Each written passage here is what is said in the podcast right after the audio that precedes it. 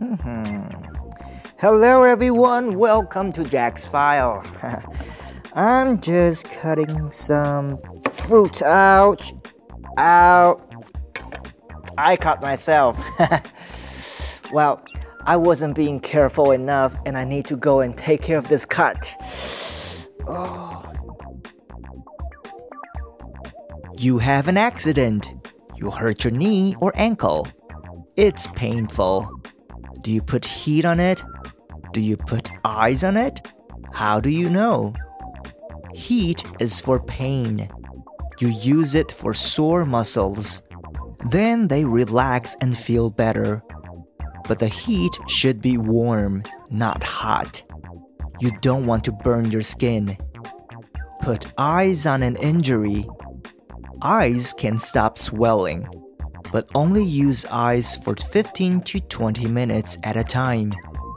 You can do this several times a day. Ouch! You cut yourself. What do you do? First, stop the bleeding. Put pressure on the cut to do that. If you can't stop the bleeding after 10 minutes of pressure, go and see a doctor. Or if the cut is deep, you should see a doctor. After the bleeding stops, rinse the cut with water. Wash around it with soap. Then put some medicine on the cut and cover it with a bandage. But if the cut is minor, you may not need to cover it. Hmm. There.